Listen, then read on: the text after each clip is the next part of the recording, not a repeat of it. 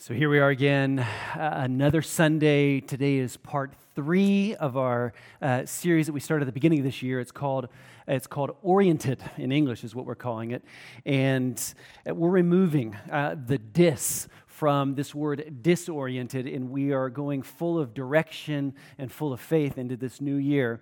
In, in spite of all the things that are, I, have I've said it, I think, uh, last few Sundays, I don't think in our wildest dreams we could have thought even six months ago that this thing would still be going on. Can I just encourage you right now, wherever you're at at home, to pinch yourself real quick and remind yourself that this is not just a bad dream, this is reality. And I think some of us think that we're going to wake up and all, all of this is, is all fake or, or whatever but uh, I want to encourage us at times like this to continue, and my message is going in this direction today, that we continue to look heavenward, that our, that our eyes are fixed on, uh, on, on heaven and, and not on the things of this earth. And that's exactly why we need times of prayer and fasting. And Sophia, before, uh, just announced it so well. We're in, this, uh, in the midst of this time of prayer and fasting. We start out every year with a time of prayer and fasting, 21 days. We have a week behind us already, we have two weeks ahead. And I, I just want to encourage each and every one of us to go all in, to go all in. And let's, let's, let's just seek after God. Let's, let's, let's go after Him in this time. We're not seeking the gifts that He, that he gives. We're not uh, seeking the giver. We're seeking uh, the, I'm sorry, we're not seeking the gifts. We're seeking the giver. We want Him. I don't know about you. I want more of Him this year than I have ever wanted Him. And, and I need Him more than ever before. And so let's go after Him. Our posture is saying, God, you first in this season of my life. I want you first and only you because circumstances, the circumstances around us, they're not going to define us. I just want to speak that over us right now. Circumstances do not define us. God's promises ultimately will define what our lives look like. And so I just encourage you to lean into his promises. And so, how do we plan? When we don't know how to plan. That's the, that's the direction of this series. Parents, helping your teenagers like I said, plan their lives in the midst of a, of a, of a pandemic. Business owners, how, how are you going to plan? Uh, just with your relatives, how are you going to plan? I just uh, spoke with uh, a young couple here between the service. They're planning a wedding in September.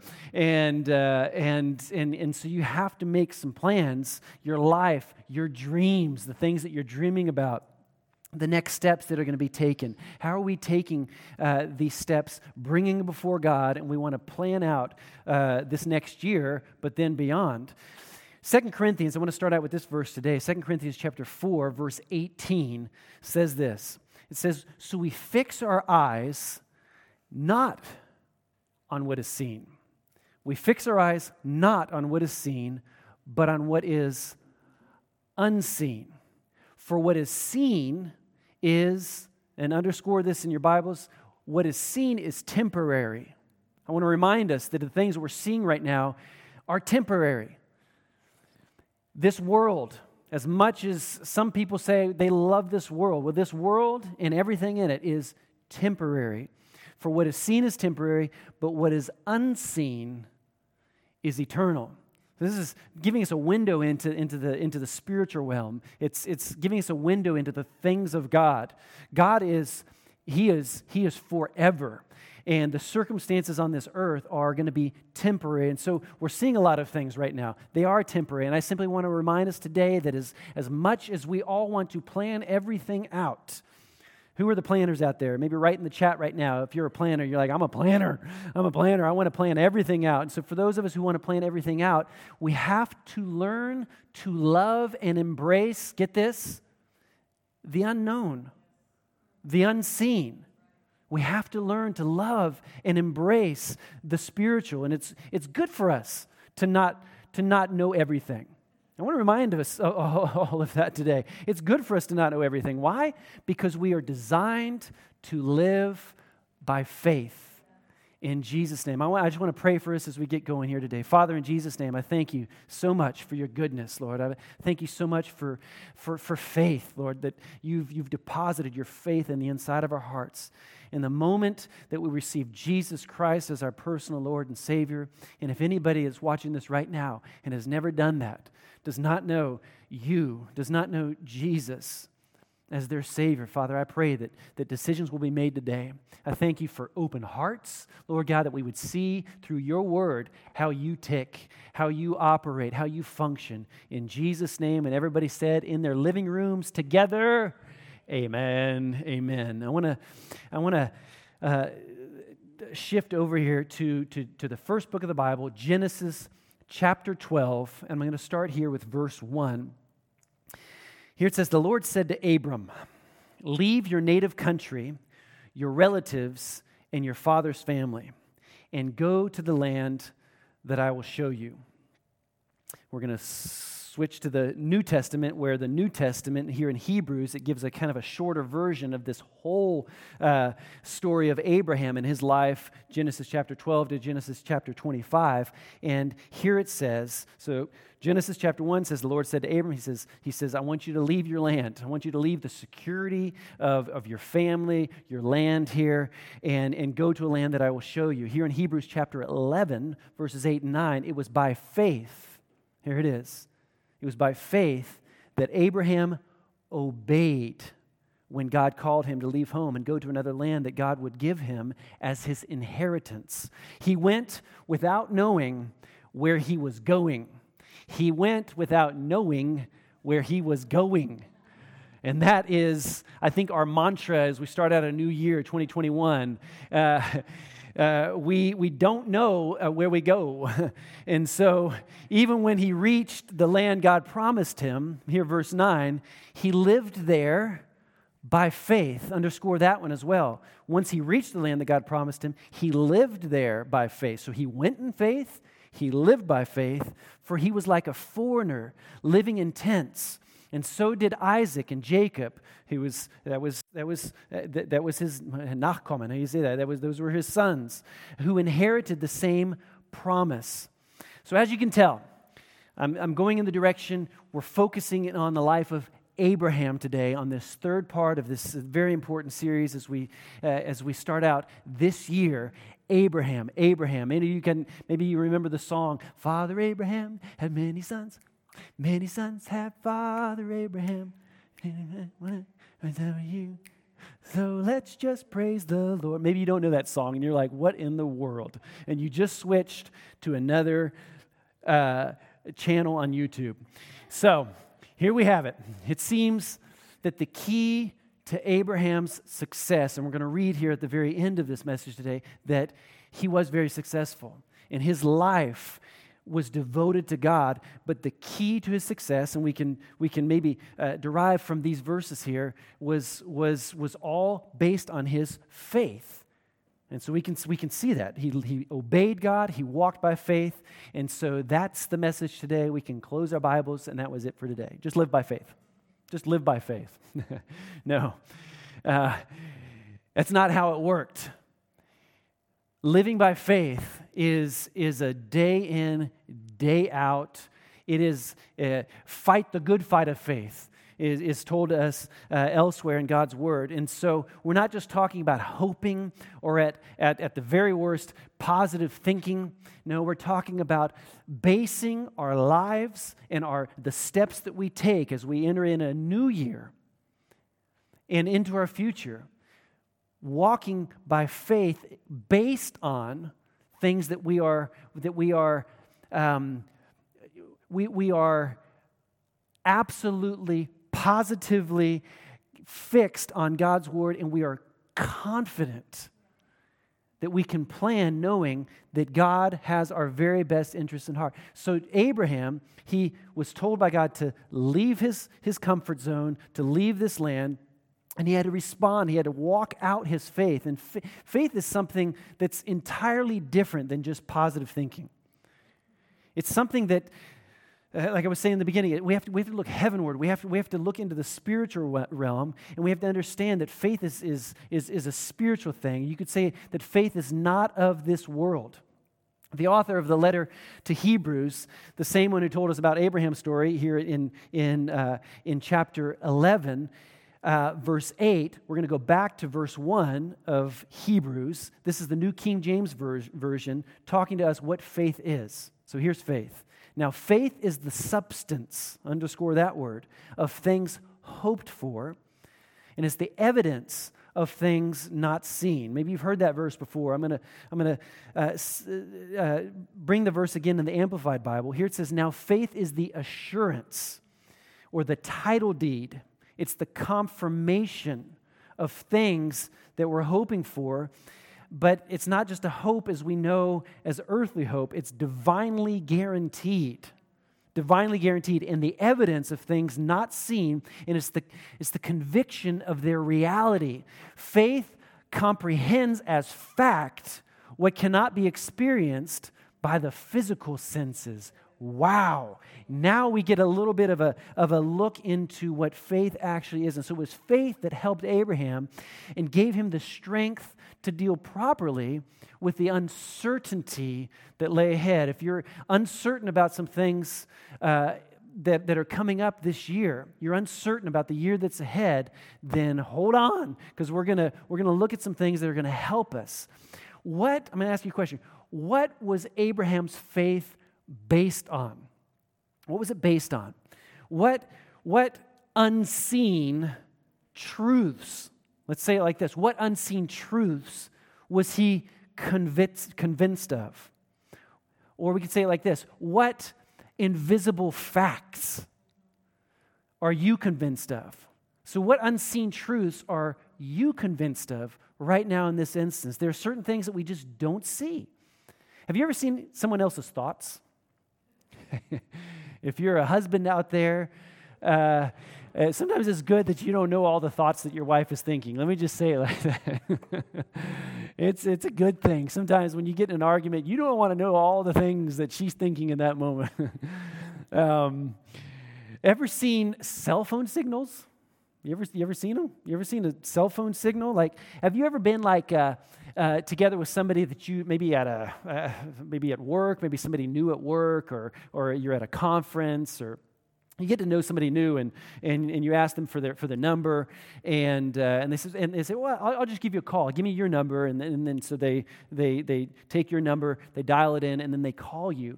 And I, I, I just love that moment where it's like they're standing right next to each other and you call the other person and, and within a split second ping, ping, ping, ping. I mean, who knows where that signal got sent halfway around the world, and yet a second later, they're receiving a phone call from you. But did you see that signal? No, we don't, we don't see these things. And so oftentimes I think we're more convinced of the cell phone signal than we are that God is true to his word and that faith is what moves mountains and faith is what's going to keep us on track in the year 2021 and beyond. And so, what was Abraham convinced of? Let's go back. What was he confident of? Um, Genesis chapter 12, we're going to read on here. Here it says, The Lord said to Abram, Leave your native country, your relatives, and your father's family, and go to the land that I will show you. Here, verse 2. He said, I will make you into a great nation. I will bless you and make you famous, and you will be a blessing to others. I will bless those who bless you and curse those who treat you with contempt. All the families on earth will be blessed through you. And so, if you're paying attention here to these verses, you're going to see certain things that God spoke to Abraham that he could be he could either disregard them or he could be convinced that these unseen truths were actual reality. And so these three unseen truths that can help you and i according to this story from abraham and his life the father of faith can help us to go into this year 2021 fully oriented. That means fully full of direction and full of conviction that god is going to see us through. So here are three unseen truths. Number one Abraham was confident of God's goodness. Confident of God's goodness. Back in October, I started out the month with uh, October, uh, focusing on, on this thought that God's not mad at you. No, God is a good God. He is, he is so good. And I just, I just, I, I want you to, to know that today. If you're watching this for the first time, you're hearing these truths for the first time, God is a good God. He loves you. He wants the best for you. And, and so we just read about these good things that God had in store for Abraham's life when he, when he called him to move to a land without knowing where his path would lead him. He didn't know. He didn't know. And it sounds a lot like starting 2021. We just don't know. We don't know. And yes, he had to leave some things behind. He had to leave his homeland. He had to leave his comfort zone. He had to leave his relatives, his parents, even his parents in law. And some of you might be thinking out there, I would love to be called to leave my parents in law or to get a little bit of more distance in there. Well, you know what? That's not my case. Actually, uh, maybe here in the next year or two, we might even move even closer to my parents in law. We might even share the same house. Yeah.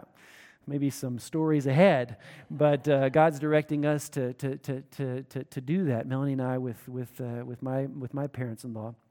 And so at the same time, God wanted to make very clear to Abraham, not just, not just be obedient and go and take these steps, but he, he wanted to show Abraham, if you do this, I've got good things in store for you. I am a good God, and, and I will be good towards you. So good, it'll be even more than you can imagine. Can you believe that for this year? Or is it, I just want to survive?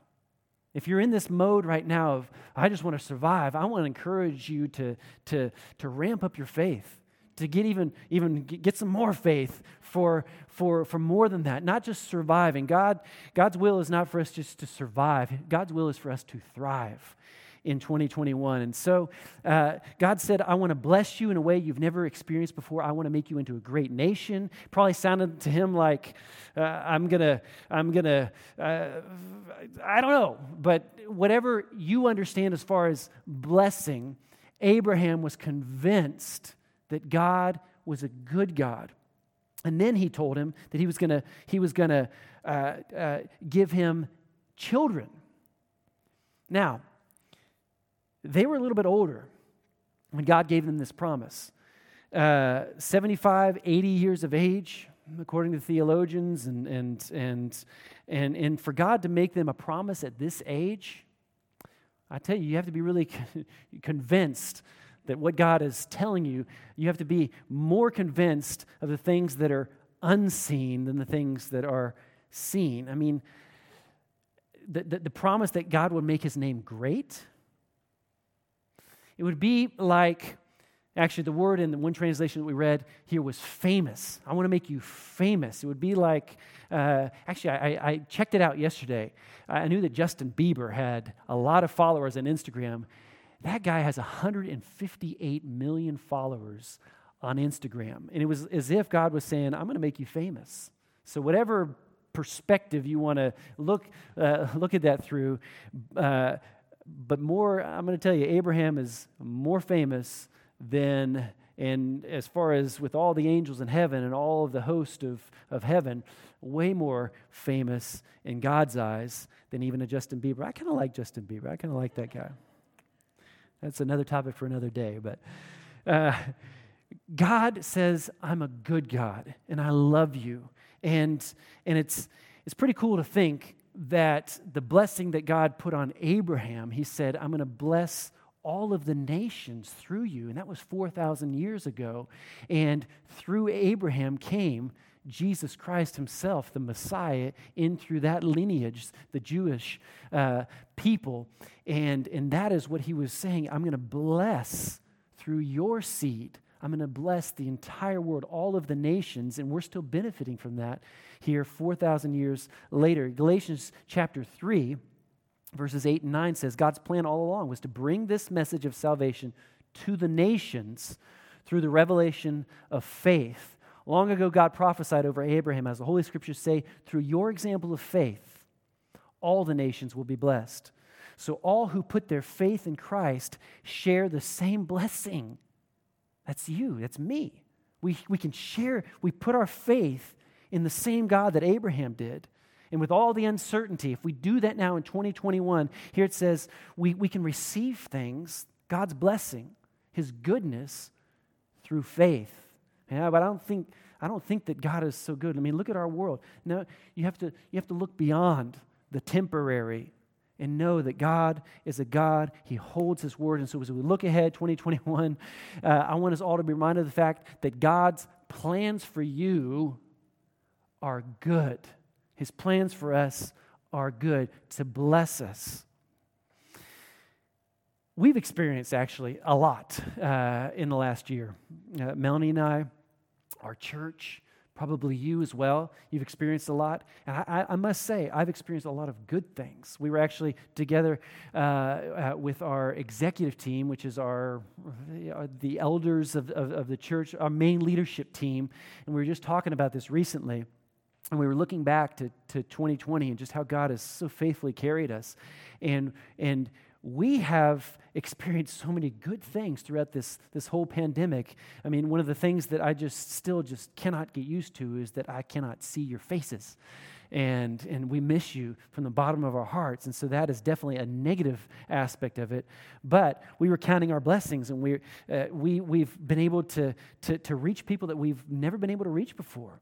And, and because of this right here, we've been able to gain even more traction and more influence as a church and God has faithfully, financially. I just want to remind us of our vision offering, our year end offering at the end of the year, a record offering at the end of the year, so we could start through this year just full of strength as a church. And, and we're able to continue to save maybe for a building one of these days, and, and just, just how God is being so faithful to us as a church more influence uh, just greater greater stature even here in our community ways we've been able to help out physically and and be a blessing to so many people. And and and so we, we have to stop we have to pause we have to count these blessings and and understand that god has been good he's been faithful but but without a fundamental understanding of god's goodness we're going to have a very hard time turning to him with confidence as we start out a new year seeing the unseen blessings that God has in store for you. So let's go back to Abraham. Because of his conviction of God's goodness, he starts his journey not knowing where his path would lead him, but he stepped out. So he knew of God's goodness and he trusted him. He trusted the unseen. Let's trust his unseen goodness right now, maybe. And let's step out and let's know that we can plan a year that, that where God says, I will be with you. Remember back in Hebrews chapter 11, verse 9, Abraham's faith also gave him the strength to live in the land to which God had called him. Want you underscore that there. And it's, it's one thing to go, it's one thing to step into something new, but it's a whole other thing to remain in faith. It's a whole different posture, as we heard two weeks ago, to remain in faith, which brings me to the second unseen truth that will help us to go into this year fully oriented. Number two, we need to be confident of God's protection. And God's protection is there for remaining in Him, to remain planted. Have you become unplanted in this season? Have you have you been removed from that place where you once stood firm in faith, knowing that God is a good God, confident of God's protection? Part of, part of uh, what God promised Abraham as he ventured into the unknown is He says, I will, I will be with you, and I'll make your name great. Here in verse 3, it says, I will bless those who bless you and curse those who treat you with contempt. That means those that, that diss you, that, that, that they, they, they, they mess with you. those that, that treat you bad, all the families of the earth will be blessed through you, but those that curse you, treat you with contempt, it's as if God was saying, Abraham, have no fear, because he who messes with you messes with, mm-hmm, messes with me. Do you have that posture today? Knowing that, that God he, he's sovereign. He's, he, you have a, a, a direct connection to Almighty God whose, whose wings protect you, they cover you in Jesus' name. If, if they mess with you, then they'll have to deal with me personally, is what God said. And so on his journey to the promised land, we don't have time to go into it in depth right now, but two kings, actually from two uh, different nations, tried to mess with Abraham without really knowing the covenant that Abraham had with God. One of them was Pharaoh, the king of Egypt at that time. Not the same Pharaoh with, with Moses, but this is a different Pharaoh, same Egypt. and, and then the other was, was Abimelech, the, the king of a city called Gerar. And they were both, of course, kings, both influential, both powerful people. Abraham, on the other hand, especially when he first uh, uh, settled down in, these foreign, in this foreign land, he didn't really have anything to show as far as power and, and, and might. So it was God himself who needed to protect him. And so it's an interesting story. Uh, uh, at one point, fearing for his own life, Abraham, uh, he actually ended up lying stepped out of uh, walking according to the conviction that God would protect him. But even in that, God still just remained faithful. But Abraham lied about his wife Sarah, saying she was his sister because she was actually so beautiful. He was afraid that, uh, that, uh, that, they would, uh, that these kings would, would take her as, as, as their own wives, and Abraham would have to become a slave. And so he lied about his wife because she was so beautiful, apparently, that.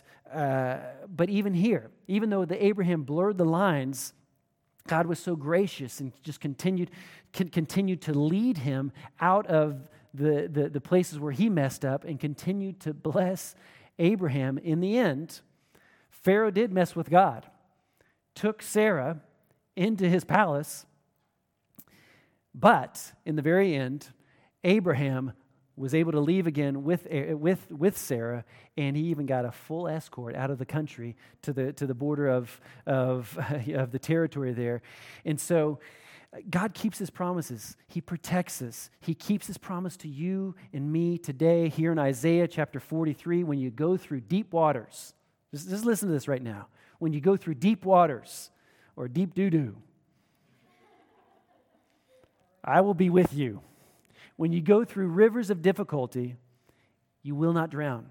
When you go through rivers of difficulty, you will not drown. When you go through the rivers of the difficulty of this season in our world, you will not drown. When you walk through the fire of oppression, you will not be burned up. The flames of lockdown will not consume you, for I am the Lord your God. Moses, he also knew of God's protection.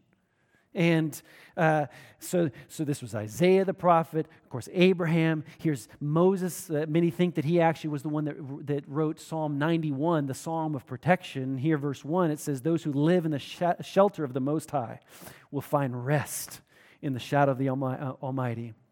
This I declare about the Lord. He alone is my refuge, my place of safety. Write that big over your life right now. He is my place of safety in Jesus' name. He is my God, and I trust him. And these are times, can I just re- remind us all, these are the times to practice faith to walk in faith, to remain planted in faith, to trust. It's a confident expectation. God protects. He protects your health. He protects your business in Jesus' name. He, and even if your business would go belly up, God is not surprised. He knows exactly. Don't look at the circumstances, look at the unseen, the unseen truths of God's faithfulness. He, he, he knows how to look after your children as your children are moving to and fro.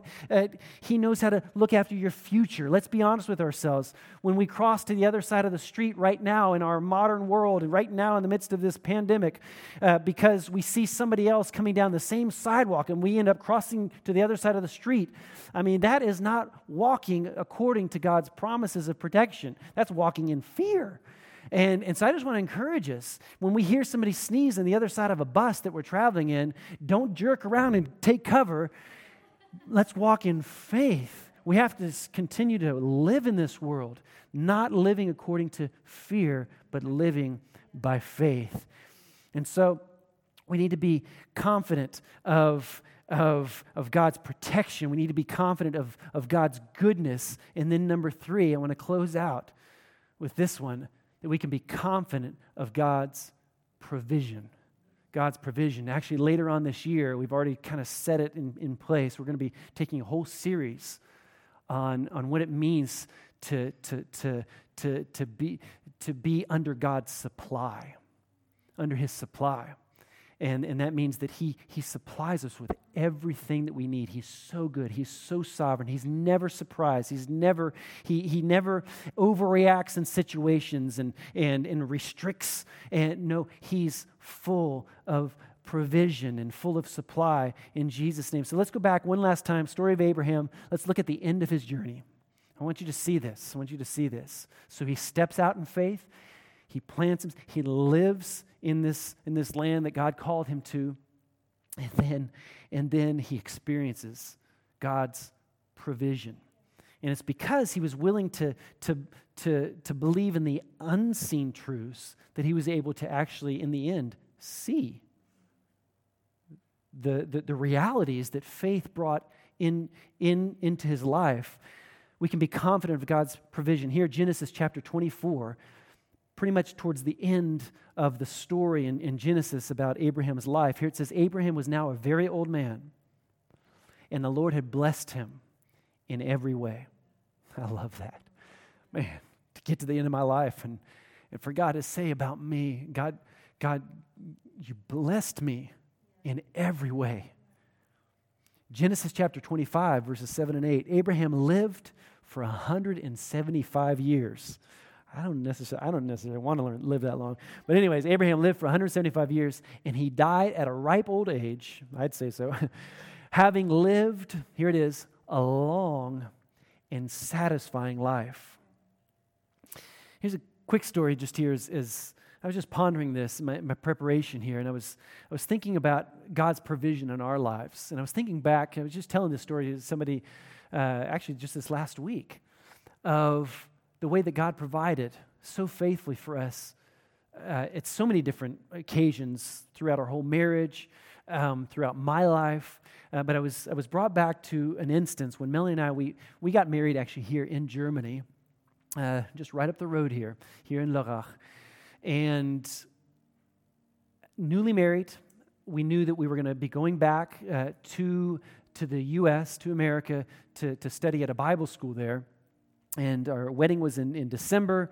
And, and so, weeks after our, our Flitterwochen, our honeymoon, we were to head back to the U.S. And we were here for five months preparing for our wedding. And I was working here at a restaurant. And so, we only had the opportunity to save up just a little bit of money after the wedding was paid for and after our honeymoon and this and that. Melanie, she wanted a seriously expensive honeymoon. And so I was like, so I didn't have much. So, anyways, but it's not true. It's not true at all. It, it, we actually very simple honeymoon, and uh, we were with the cows in the Swiss Alps, and but yet here's the story: we moved back to the U.S. with only just a little bit to survive for about two months, literally. And so had that, and I had my new wife, and, and a few more hairs on my head. And, and so we moved back. No job, no sense of real security, kind of leaving our land of comfort, so to say. No, no job, no security. I took the first job. That was, that was kind of our, our decision. Just, let's just take the first job that we get. We got to get some money. Get some money, honey. And so, so getting uh, getting into this new job, I got into there and I was like, why in the world am I at this place? And I don't have time to tell you where I was working, but I was working at a certain place, and it was in. We were. Uh, it was called a fulfillment center. We were putting packages together, um, uh, getting them ready to, to send off. And and my shift leader, his name is Ramon Gonzalez, a little Mexican guy that had gone to the same Bible school that, that we had gone to and just really hit it off and we developed a really close friendship. He was about 10 years older than I was, 15 years older, and just kind of really took us under his wing. And uh, one, one day when I was at work, through uh, throughout the day, you get several several breaks, and he, he just pulled me aside and he said uh, during one of the break times, he said, "God just really put it in my heart. I'm going to pay for your Bible school." And I was like, "Okay." Uh, it's several thousand dollars a year, um, and not just one year, but both full years. And then we got a call not too, too long after that, um, here from Germany, that some people were putting together and they were going to pay for Melanie's Bible school as well. And I just thought, my God, you're just so faithful. You led us to the first job that we were able to take, had not enough money to, to really survive for more than one, one month or two months. And then here, within this short season, our Bible school is paid for from a little Mexican guy that I still have a little bit of contact with to this day. But you know, we have to be confident of the truth that when God calls us to a certain place, or here as we start out a new year, that He's faithful, that He's good, He's going to protect us, He's going to take good care of us. And to this day, God has been so, I could tell you stories about houses and, and, and, and just uh, checks underneath our door, checks, uh, money under our door, and, and, and just certain times where when we didn't really see how God was going to do it. God was working on the unseen on the unseen level.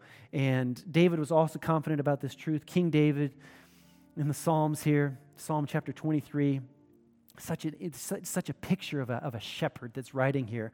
David was a shepherd. He said, The Lord is my shepherd. David, the shepherd, he said, The Lord is my shepherd. I shall not want. You're just focusing on God's, God's provision.